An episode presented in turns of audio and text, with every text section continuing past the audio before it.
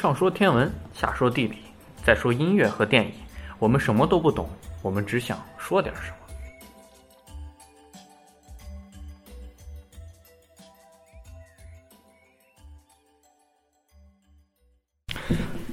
各位听众朋友们，大家好，欢迎收听第一期的《西京北京在南京》，我是主播萨萨。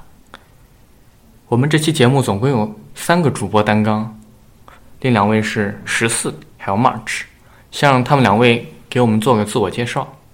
十四，大家好，我是十四，我来自西安，现在在南京上学。March，嗯，大家好，我是 March，我来自北京，现在也在南京上大学。啊，大家好，我是萨萨，我也在南京上大学。大家都听出来了，我们分别来自三个不同的地方：西京、西安、北京，还有南京。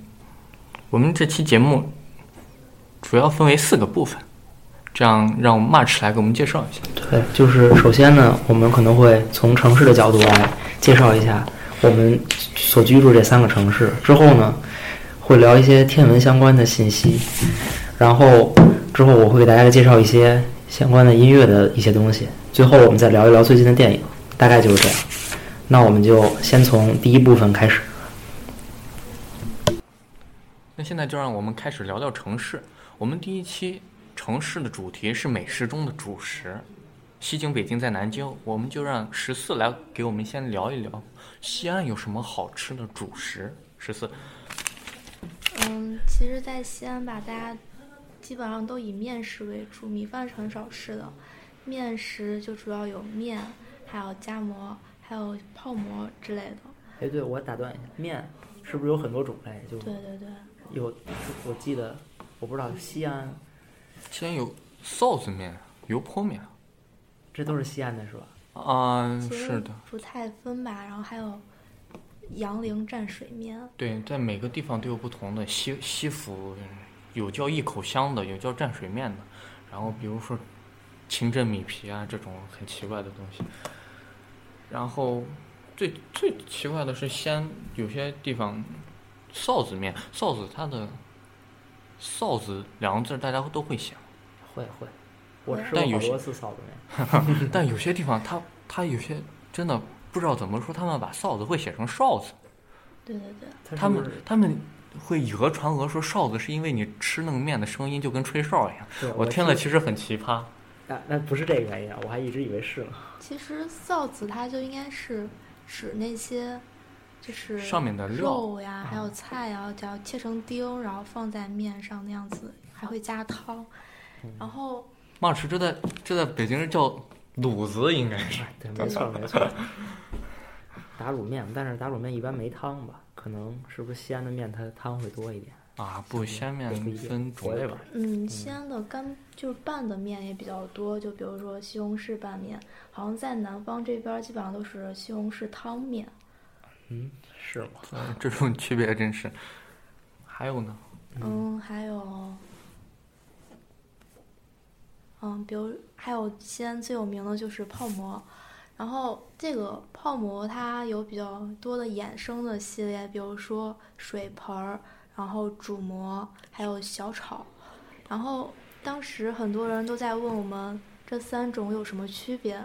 水盆儿的话就是羊肉汤、牛肉汤，然后再加上就是把烧饼和烧饼配着吃。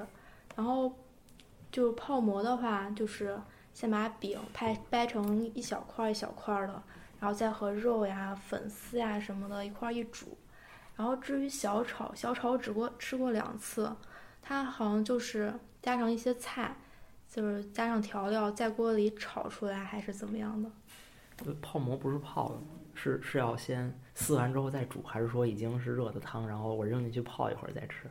煮出来的，哦，煮出来的呀。而且基本上泡馍从掰馍是个学问，从掰馍掰大小就能看出来你是不是地道的西安人。我肯定是不会，我吃的泡馍都是切出来的。哈哈，现在流行切的，不过真的真正的老西安还是会掰馍的，掰的掰的跟指甲盖儿一样大，煮出来其实越小味道越好吃，因为它入味儿嘛。对对对对，就西安的泡馍还有一种葫芦头泡馍，啊，葫芦头泡馍，葫芦头泡馍，大家知道葫芦头是什么吗？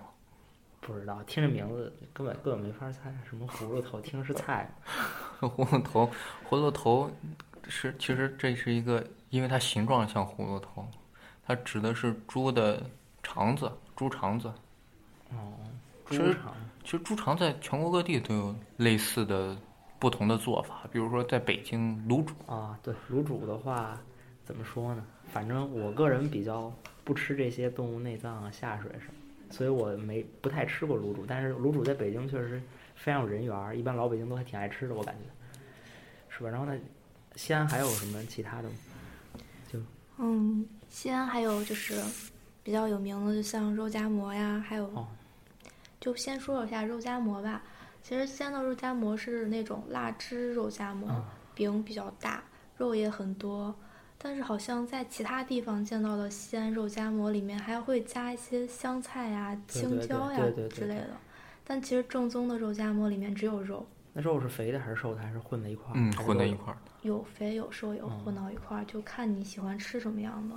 哦，嗯，也不一定。在西安有个笑话，不知道大家听过没有？世界上有两种人，一种是普通的人，一种是优质的人。对，其实泡馍也？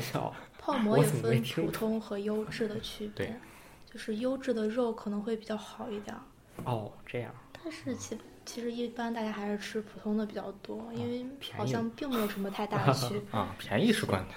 行，那之后，嗯，还有汤包，就是在西安，汤包就是西安的回民比较多嘛，然后所以汤包一般都是清真清真的。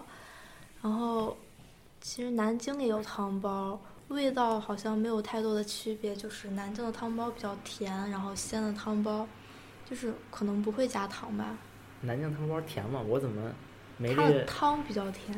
哦，嗯南京的汤包，主要大家熟知的是蟹黄汤包蟹黄汤包不是？我记得我当时在台湾的时候是吃过很好吃的蟹黄汤包。啊，可能南方都流行啊都有这个但是对于南京来说，这也是它的招牌之一。嗯，而且西安的汤包是回教为主，南京的是以汉教为主，而且南京的蟹黄汤包跟蟹肉的多少，而其实也分有不同的等级，哦蟹黄越多，等级越高，当然也就越贵。